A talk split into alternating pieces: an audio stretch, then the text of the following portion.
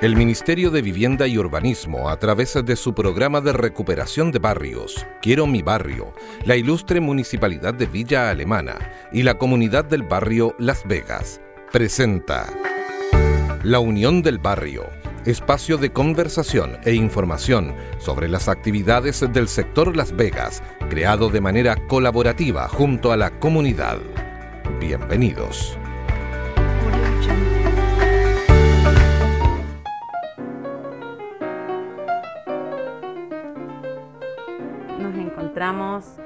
En el Día Internacional de la Mujer Trabajadora y queremos saludar a quienes nos acompañan. Estamos muy contentas eh, de este día en especial, de contar con distinguidas mujeres. Por un lado tenemos aquí a Cecilia Lizana, presidenta del Club de Adulto Mayor No Me Olvides y parte también de la Junta de Vecinos Las Vegas.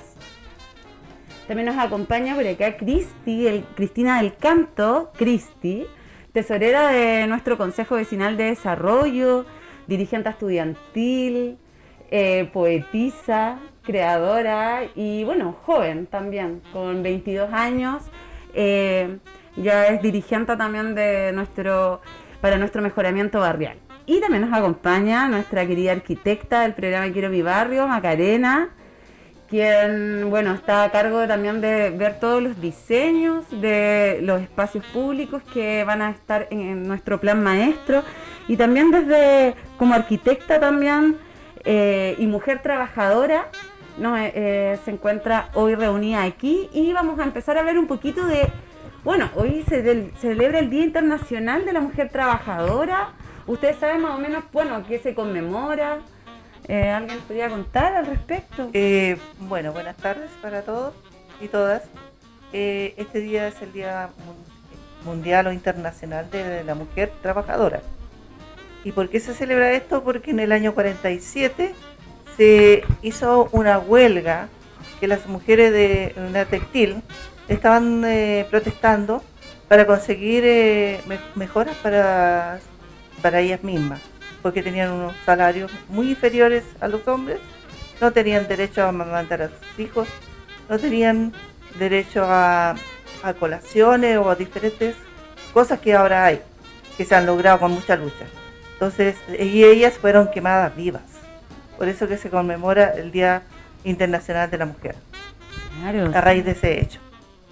Sí, como dice Cecilia, el día después Naciones Unidas toma este día, 8 de marzo, y bueno, y ahora ya es una conmemoración a nivel internacional. Entonces ahí viene también eh, como harta, hartas eh, preguntas, porque claro, ¿qué es ser mujer? Eh, lo decía Simón de Beauvoir, la mujer no se nace, sino que se construye. ¿Y por qué decimos que la mujer se construye? Porque el género eh, dentro de nuestra cultura así es, una construcción social. ¿Qué quiere decir eso? Que es una construcción que es a nivel económica, es a nivel, eh, a nivel social, a nivel cultural, a nivel eh, de también cómo funciona nuestro Estado en este momento. Entonces esta construcción a nivel social ha, siempre ha visto, ha adscrito a la mujer un rol un rol que tiene que ver más que nada con lo reproductivo, ¿cierto? Con lo doméstico. Y dentro de este rol reproductivo y doméstico que está dentro del espacio privado, tiene que ver muchas, eh, muchas veces con los roles de cuidado, con la economía de los cuidados que se llama, que donde las mujeres tienen a cargo eh, mayoritariamente a hijos, a padres, amigas, amigos, a su comunidad, a su colegio, ¿cierto? Y en cambio se le ha adscrito a los hombres un rol que es más público, que tiene que ver un poco más con el espacio público, ya sea el trabajo, los puestos de poder, ¿cierto? Como que, y cuando lo revisamos a lo mejor dentro de nuestras historias personales, podemos observar cómo eh, esta construcción nace. Y también podemos también observar que no es lo mismo eh, ser hombre a ser mujer por esta, por esta adscripción de roles. O sea, un hombre que camina en el espacio público tiene distintos privilegios o consecuencias que una mujer que camina por el espacio público. Y a lo mismo es un hombre que es blanco, eh, con otras categorías, a lo mejor heterosexual, ¿cierto? Distinto que camine al lado de un hombre que es moreno, que es, inmigrante, que es sordo, que eh, es gay, ¿ya? Porque estas categorías van siendo distintas. Y lo mismo pasa con las mujeres, no es lo mismo ser mujer mapuche, eh, em, em, con alguna deformidad o algún como una diferencia corporal del funcionamiento que ser mujer urbana, ¿cierto? Mujer eh, profesional, no es lo mismo que ser una mujer rural, no es lo mismo ser una mujer palestina, una mujer inmigrante, y vamos como tomando distintas categorías dentro de esta construcción social que le adscribimos a las mujeres y a los hombres. Entonces también dentro de estos roles hay distintas categorías que, que van vulnerando o dan, dándole más poder en algunos casos y en otros no. Bueno, y ahí como hablando un poco del género y como ya yéndole más a lo mejor en el, saliendo un poco de, de la academia y viendo más como dentro de nuestro rol en la vida pública. ¿Cómo ha sido ser mujer y ser dirigente o trabajar en el espacio comunitario por el desarrollo de nuestro, de nuestro barrio? Bueno, primero que todo, buenas tardes a todos y todas. Eh, bueno, yo en verdad he tenido la posibilidad de ser dirigente en el ámbito estudiantil, eh, sobre todo en la, en la universidad. Yo ingresé en 2016 y en ese tiempo no había mujeres en los cargos públicos. Recién el 2017 se rompe eso, ingresan mujeres y el 2018 tenemos una presidenta mujer. Eso igual conllevó también con todas las movilizaciones nacionales, eh, sobre todo con las tomas feministas a que las mujeres jóvenes nos aburriéramos del abuso, de la impunidad también, del acoso por parte de profesores y administrativos que se sienten claramente con el poder de poder realizar ese tipo de cosas, la ausencia de mujeres en los espacios.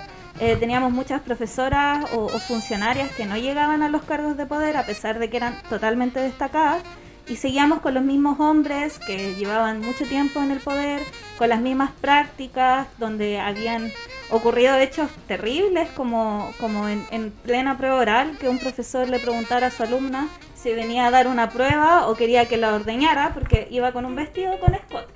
O ese tipo de prácticas conllevaron igual a que eh, se decidiera en la universidad que las mujeres no íbamos a tomar el poder. Y bueno, en mi universidad no, no hay toma, no hubo toma, pero sí hubo una paralización súper extendida, súper respetada también, donde las mujeres los que buscaban era crear un protocolo un protocolo que permitiera sancionar y evitar las prácticas de acoso, de abuso y hostigamiento dentro de, los espacios de poder y espacios públicos. Eh, la verdad es que igual fue una lucha sumamente inagotable, hasta el día de hoy se sigue luchando por lo mismo, porque pese que se hizo algo, en la práctica no fue tan bonito como se veía en la teoría. Eh, y obviamente eso igual ha sido difícil, porque ha sido toparse con, sobre todo cuando yo fui dirigente, ya el protocolo ya estaba en uso, entonces nos tocaba eh, ver compañeras que a pesar de que tenían hechos horribles, tenían que volver a pasar por la revictimización de lo que había ocurrido, tenían que volver a pasar eh, por un montón de cosas y al final la persona que, que, se denunciaba, ¿no es cierto?, eh, quedaba en total impunidad. Y eso igual es súper complejo porque una como mujer igual alza la voz y trata de hacer cosas, pero el mansplaining es súper complejo, que es esto de que una dice algo pero no, la, no le toman atención. Pero si lo dice un hombre, oye, es la mejor idea del mundo, maravillosa, apliquémoslo. Entonces igual es, sumamente limitante. Por lo menos yo igual tuve la suerte, porque yo fue después de una huelga feminista mi periodo, eh, y que aparte habían sacado una federación donde eran casi puros hombres, porque en verdad tuvieron un mal, una mala administración. Eh, y tuve la suerte de tener una presidenta mujer, una vicepresidenta mujer, entonces igual fue distinto a otras experiencias. Mal, una mala administración. obviamente era eh, bueno, tuve la suerte de tener una presidenta mujer, una vicepresidenta mujer, entonces igual fue distinto. Entonces eso igual es, duro y es complejo y el rol también por parte de las mujeres en la dirigencia es tener que golpear la mesa, tener que ser como más fuerte, mucho más pesada también en los espacios para que te respeten y eso igual es, es terrible, encuentro yo. Eh, y por otra parte igual está, está la proactividad, las ganas y todo. Siento que igual mis compañeras, al menos con las personas que me ha tocado trabajar, eran de ese tipo de personas que quieren tratar de hacer todo lo mejor para que las cosas funcionen. Entonces eso igual es como una constante de la, de la imagen de la mujer fuerte, de la imagen de la mujer aguerrida, ¿no es cierto? Que quiere generar cambio y que se toma este poder y, trata de, de, lograr mejores condiciones también, que son mínimas. Tampoco era que estuviéramos pidiendo algo muy, no sé, que pusieran obligatoriamente a mujeres en cargo de poder, sino que estábamos pidiendo un protocolo para casos de violencia de género. Entonces eh, y que aparte, en mi caso, una universidad católica era todavía más complejo porque obviamente hay mucho más eh, prejuicios y también la, forma, ¿no es cierto?, cultural que ellos tienen de ver las cosas.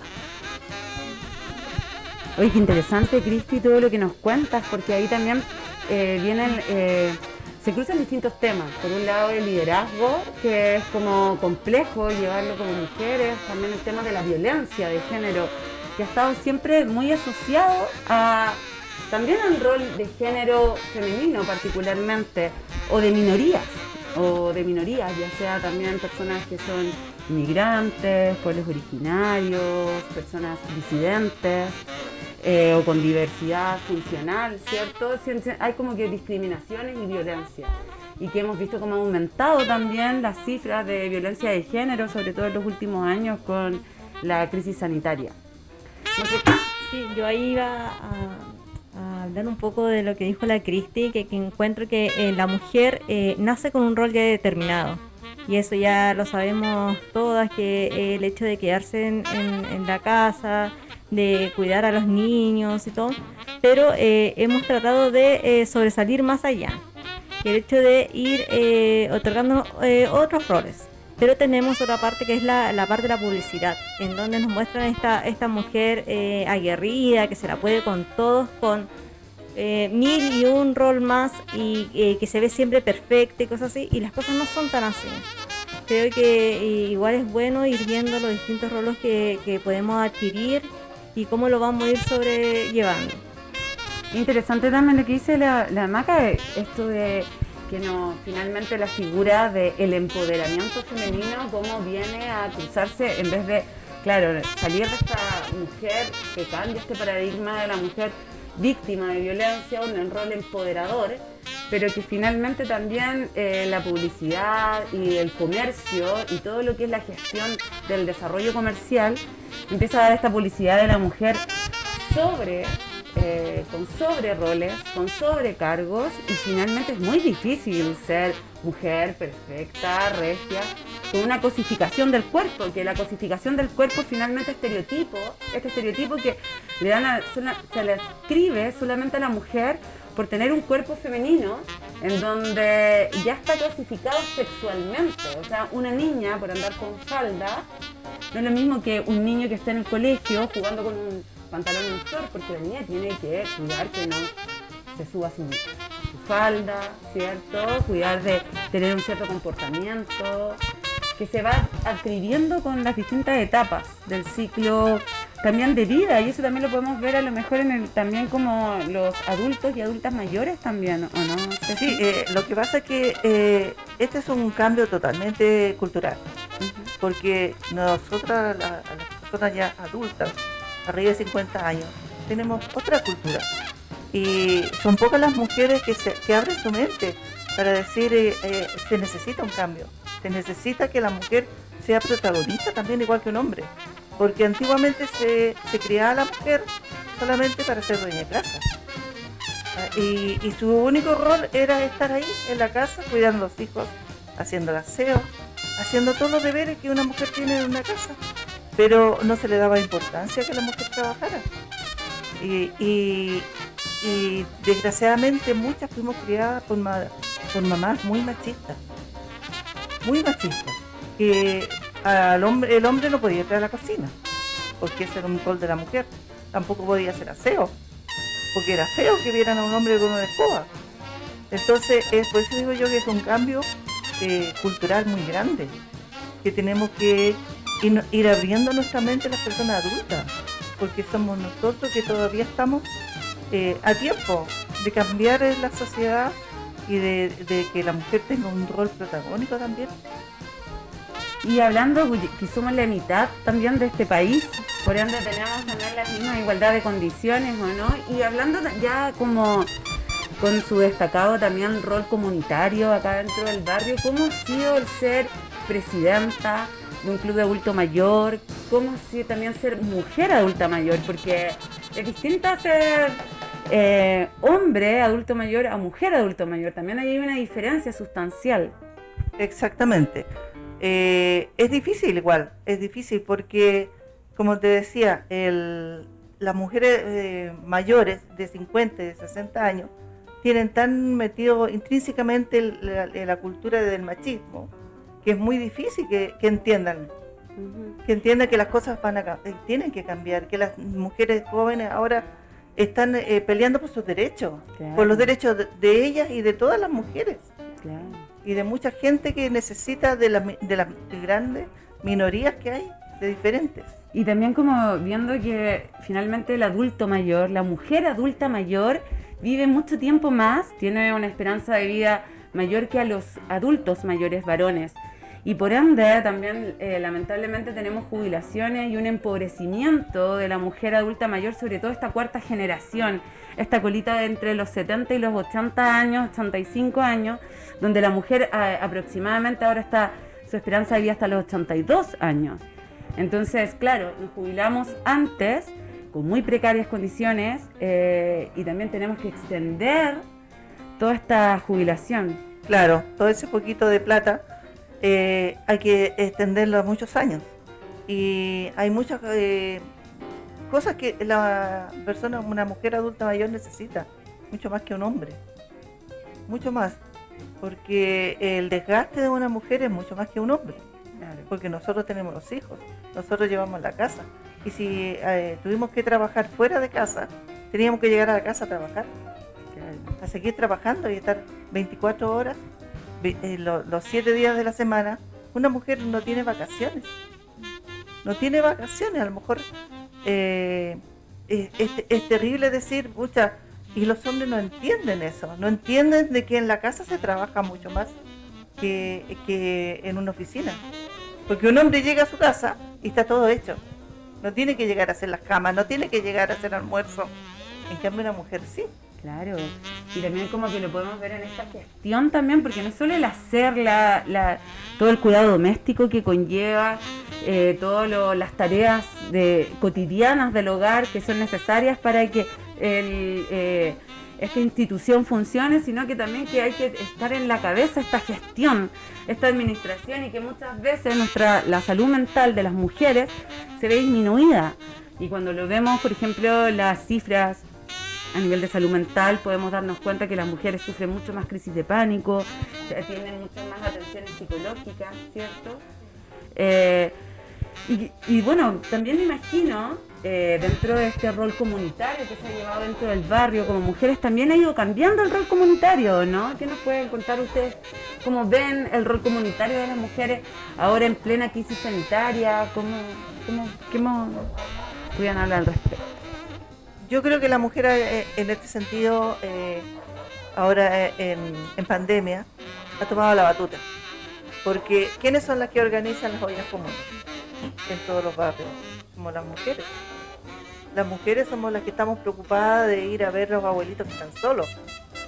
Las mujeres somos las que nos preocupamos de entretener a los niños. Entonces, yo creo que en esta pandemia la mujer se ha destacado muchísimo, muchísimo y sin embargo lo, peor que ha pasado es que eh, la violencia, la violencia contra la mujer, la, mujer eh, la, violencia dentro del hogar. ¿Por qué? Porque eh, el hombre no está acostumbrado a estar todo el día dentro de la casa. y no está acostumbrado a, estar con los niños, que los niños meten bulla. No está acostumbrado que la mujer va a estar todo el día de allá para acá haciendo mil cosas. Entonces, eh, su mentalidad machista del hombre no, no, yo creo que no lo aguanta. Por eso que comienza la, el maltrato.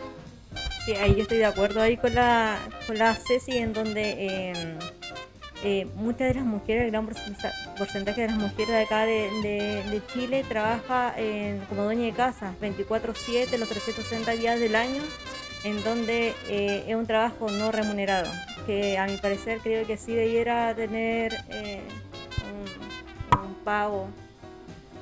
Y, y aquí ante la, pandemia, eh, muchas mujeres también han quedado sin trabajo porque han tenido que eh, renunciar por el asunto de a sus hijos también, pero también han sido ellas las encargadas de hacer la vida común y también de empezar a mover las masas, de empezar a reunir gente en el barrio, de ver las necesidades que tiene el vecino, la vecina, el niño, que, que la mamá tiene que salir a trabajar, que se quedó solo, cómo, cómo lo cuidamos, cómo lo llevamos, cómo organizamos esta red también vecinal que creo que ha sido algo súper eh, dentro de esta pandemia, que hay algo positivo que ha salido, que esta, esta red eh, comunitaria de los vecinos que ha podido salir para eh, darle el hombro al otro que, que, le está pasando más mal.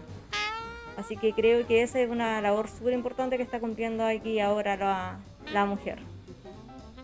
Y sobre todo igual aquí en el barrio, porque lo que han hecho es venir a suplir una, algo que debiese de realizar el Estado, o sea, preocuparse de, la alimentación, preocuparse de cómo están las familias en las pandemias, eh, y que eso no lo han hecho y que en el fondo el apoyo que hemos tenido ha sido a través de nosotras, con nuestras vecinas y vecinos también, eh, pero sobre todo las, las tías acá en el barrio de Las Vegas que hacían el pan amasado, que lo iban a dejar con la señora Norma, que la señora Norma lo distribuía con otra vecina.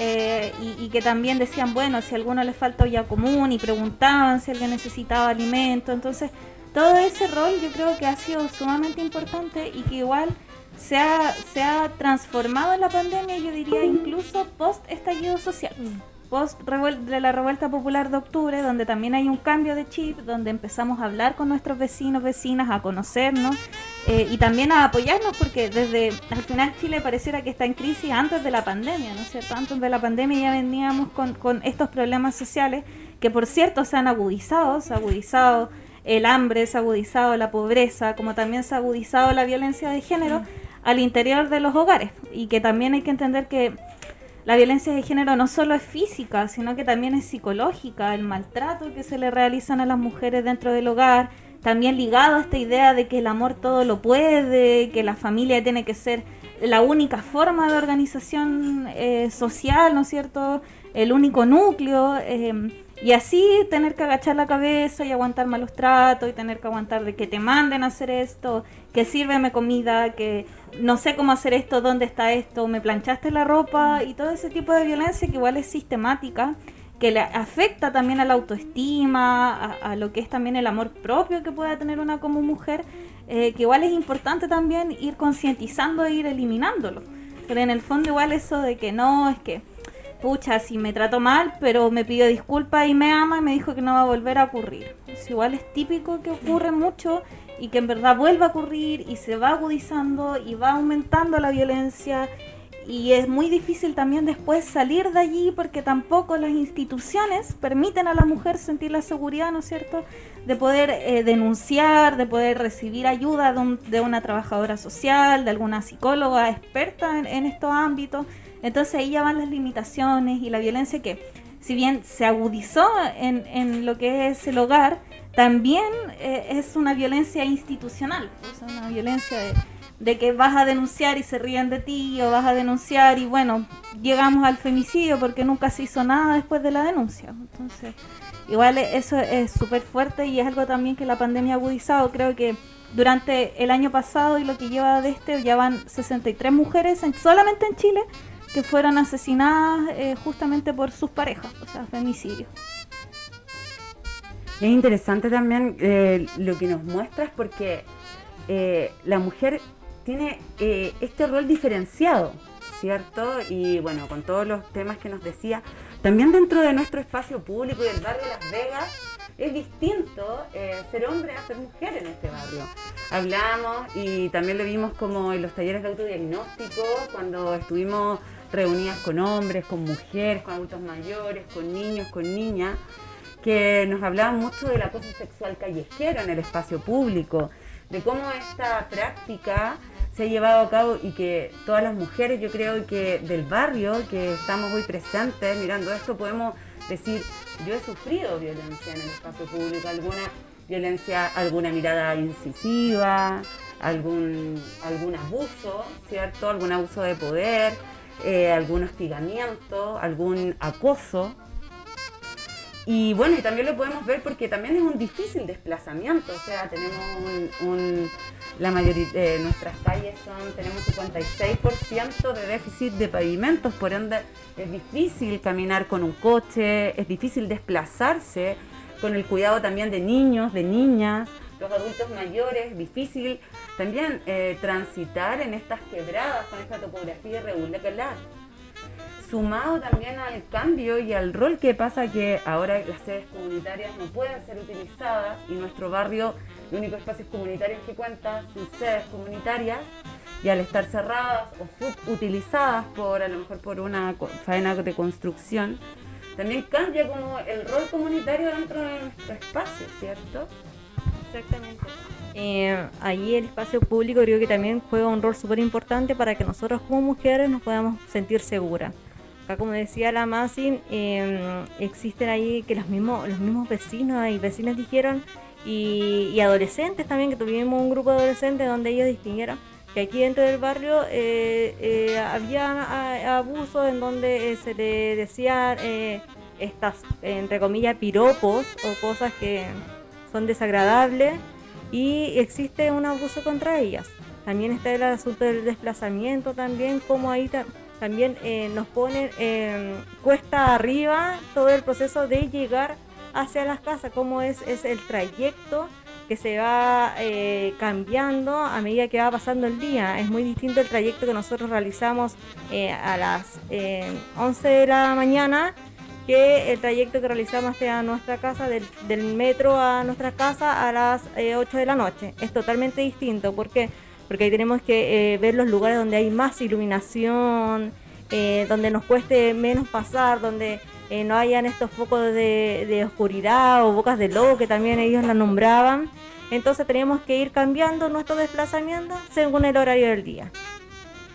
¿Y qué, en qué afecta eso a, las mujeres? Que eh, los trayectos son, son eh, muy distintos y con muchas dificultades. Nosotros acá tenemos una topografía súper accidentada aquí en el barrio Las Vegas, en donde es súper complicado, sobre todo a la tercera edad o para las personas que eh, tienen algún tipo de discapacidad, transitar en el barrio. Entonces ahí ya tenemos un abuso también en cómo nos desplazamos dentro del barrio.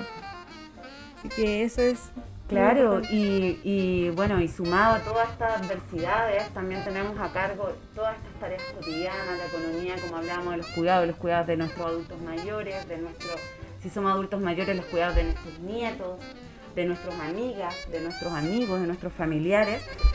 Y mm, quería llevar a la palestra con nuestro rol comunitario y público que en un estudio de las Naciones Unidas en el año 2019, mostraba la, cómo eh, desde el año 2000 al 2019 de un 20 a un 27% han aumentado los cargos eh, de poder femenino.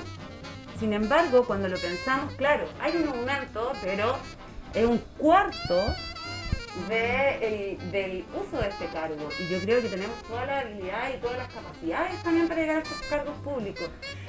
Y también lo vemos, bueno, lo vemos también en el barrio, que suele suceder que hay muchas mujeres en reuniones participando, sin embargo los liderazgos son masculinos, ¿cierto? No, lo podemos ver ya sea en nuestros clubes deportivos, en nuestros juntas vecinales, lo podemos ver en los centros de padres y lo vamos viendo también en los cargos públicos de poder si bien han aumentado estos cargos públicos, ya sea con, como contaba Cristina, eh, las dirigencias estudiantiles actualmente, gracias al movimiento feminista, han ido aumentando, también los cargos de concejalas han ido aumentando. En el ámbito privado nos quedamos muy atrás.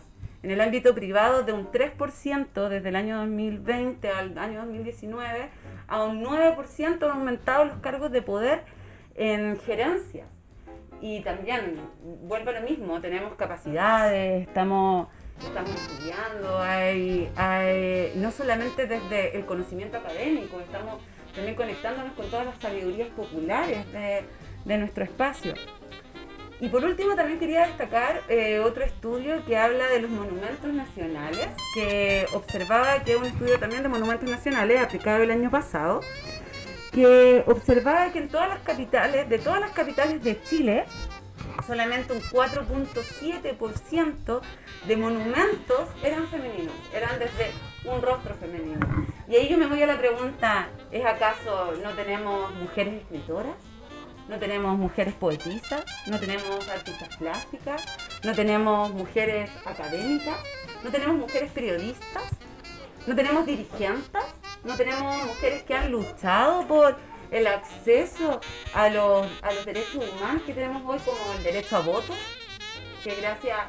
Entonces, ¿qué, qué va sucediendo aquí? O sea, no es que haya un... Eh, sea cero, azaroso, que hoy eh, muchas mujeres estemos hoy reunidas visibilizando nuestro rol, porque está invisibilizado muchas veces. Entonces hoy eh, hacemos un llamado no a felicitar desde este autocuidado, de este regalo de flores y decir lo linda que somos, porque ya lo sabemos, ya lo sabemos que, estamos regios, sino que eh, llamar a apoyar, apoyar a, a entre todos y todas poder ir sacando estructura, estas estructuras del patriarcado, del machismo que tenemos tan inherentes. Porque todos y todas tenemos eh, sesgos que van, que es necesario que vayamos resignificando y construyendo para que seamos socialmente iguales. No pedimos como mujeres estar, eh, ser, eh, ser distintas a los hombres. No pedimos como mujeres ser más que los hombres. Solamente pedimos que los derechos humanos sean socialmente iguales y equitativos. Eh, bueno, y ahora ya para ir terminando, chicas, eh, ¿cuáles son los desafíos que ustedes creen como mujeres dirigentes que hay este 2021 con una crisis sanitaria en el barrio Las Vegas o como país? ¿Cuáles son nuestras, nuestras rutas a seguir como mujeres también con todo este largo con toda esta larga trayectoria comunitaria también que llevamos. Voy a partir yo. Eh, la verdad es que creo que hoy en día a nivel nacional tenemos un desafío súper grande como mujeres. Eh, se viene un proceso constituyente donde vamos a ser el único país que va a redactar una constitución paritaria, es decir, la mitad de personas que la redactan hombres y la otra mitad mujeres, lo cual eh, marca también una forma donde hoy en día las mujeres alzamos la voz, tenemos opinión, porque antes era, no, es que, mira, si calladita te ves más bonita, que por qué una mujer está opinando de esto, si esto es materia de hombres, materia de expertos, pero las mujeres tenemos mucho que decir. Eh, sobre todo porque en la mayoría organizamos, conocemos a nuestros vecinos y vecinas, conocen las necesidades. Entonces hay mucho que decir. Yo siento que ese es nuestro primer desafío, eh, entender qué es lo que nosotras necesitamos o queremos como mujeres, qué es lo que nosotras necesitamos en el barrio. Eh, y también todo lo que podemos aportar, porque tenemos mucho para aportar y mucho que decir. Eh, así también creo que hay un desafío tanto en la educación, en la educación de modificar y cambiar culturalmente esto, estos sesgos de género, eh, de que porque eres niña no puedes jugar con auto, que porque eres niña no puedes jugar con muñecas, o porque eres niña tienes que ser femenina, no puedes andar corriendo, no puedes hacer ciertas actividades, eso también hay que erradicarlo, hay que, erradicarlo de raíz. Como también creo que al menos dentro de las dirigencias y en general es muy importante también empezar a barrer con la violencia empezar a concientizar, empezar a apoyar, empezar a efectivamente eh, no dejar en la impunidad al abusador, al hostigador, al violador, a la persona que se siente con el poder de sobrepasar a otra persona solamente por su condición de ser hombre. Eso tenemos que erradicar y eso es una tarea tremenda, una tarea titánica.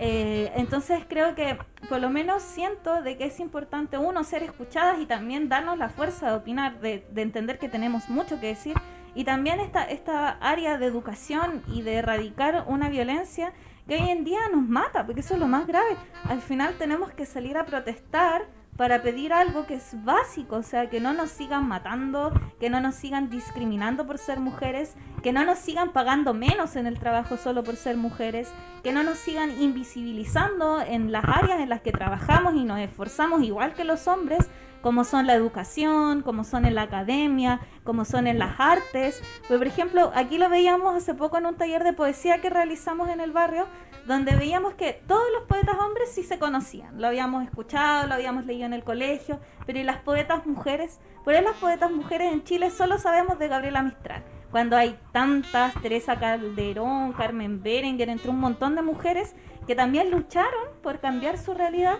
y por posicionarse también en algo que también es súper elitista y que también es súper machista. Eh, y eso, yo creo que el llamado igual de las mujeres es eh, a tomarnos los espacios de poder, a opinar, a hablar eh, y buscar también erradicar todas estas prácticas que hoy en día en verdad nos llevan a los peores finales fatales. Una última cosa. También creo que es importante también repensar el amor romántico el repensar también de que nosotros como, nosotras como mujeres no somos la media naranja de nadie, no vamos a complementar a nadie, el amor no lo puede todo, o sea, si no hay amor no lo hay, si me grita no hay amor, si el amor me duele no es amor, y eso también empezarlo porque yo me acuerdo cuando yo era niña nos decían, no, es que si te pegas porque le gustas. O no, si es que te trata mal, quizás es, es por otra cosa y los celos, que los celos son amor y todo eso que también hay que erradicarlo porque eso también a nosotras son las que más salimos perjudicadas de eso. Muy, muchas gracias, Cristi. Y tiene también todo el amor romántico. Eh, hay grandes tesis al respecto porque, claro, ahí vemos cómo tú hablabas de, la, de este ciclo de la violencia, que finalmente el amor romántico va aguantando por, este, por esta norma que nos dijeron de aguantarlo hasta que duela. Esto es lo que nos enseñaron. Así que la importancia también de alzar la voz, de empezar a denunciar ya, denunciar, ir donde se tenga que ir, hablar con la amiga, hablar con el vecino y empezar a denunciar todo lo que uno va viendo y lo que va viviendo también con el tiempo. Y creo que también eh, una de las tareas también que nosotros tenemos es empezar a retomar o em, a usar los espacios públicos, a tomarnos ahí en donde nos podemos eh, juntar con seguridad, cambiar el uso que se le da, eh, tomar a nosotros como mujeres y empezar a hacer eh, ciertos emprendimientos. Acá también eh, dentro del barrio eh, hay muchas mujeres que han tenido emprendimientos por el asunto de la pandemia. Acá tenemos un núcleo comercial también que es de las Américas con Contreras, que es súper potente. tenemos las ferias también, que muchas mujeres también trabajan ahí y creo que esa es la importancia de empezar a usar, a tomarnos los espacios públicos como, como mujeres y ahí hacer diferentes tipo de actividades, entonces podemos ir apoyando eh, una, una con otra para ir usando este espacio. Lo otro que yo creo que lo, importante de, nosotros las mujeres es apoyarnos. Apoyarnos. Por ejemplo, ahora eh, se van a, se vienen las elecciones. Votar por las mujeres que tienen sus mejores ideales. No dejarlas de lado, no porque sea una mujer eh, vamos a pensar de que no lo van a hacer bien por el contrario, tenemos que ser solidarias con nosotras mismas, apoyarnos, apoyarnos siempre, estar ahí junto a la otra. Porque si no, nunca no vamos a lograr nada si no nos apoyamos. Mm. Sororidad, como, como se ha mencionado también tanto en este como esta ética eh, de género feminista. Hoy, eh, bueno, muchas gracias a todas. Eh, creo que tocamos distintos temas, emprendimiento, espacio público, género, productividad, acoso callejero, eh, la adultez también. Eh, y podemos darnos cuenta que en todas las aristas, el amor también, en todas las aristas de nuestra vida está este patriarcado encima que siempre nos, minimiza. Así que qué interesante verlo. Eh, esperamos haber también tocado los tópicos de las vecinas y vecinos que nos escuchan. Y bueno, eh, muchas gracias por la, su participación, por estar activo hasta ahora, por si fuimos un poco largas. Tenemos mucho que decir este día, era Necesario, era, necesario. Sí, muy, eh, gracias por la invitación. Gracias a muy ustedes. Gracias a ustedes y nos, y nos vemos. Bueno, vamos a estar haciendo otras actividades, así que los invitamos y las invitamos a todas a seguir participando del programa Quiero mi barrio, de todas las actividades que hay, a las actividades comunitarias que se están haciendo. También, bueno, disculpamos a la señora Rosa Aros, que de la Feria Libre de las Américas que, está, que tuvo una complicación. Y bueno, nos vemos en otra oportunidad. Hasta pronto, Hasta pronto.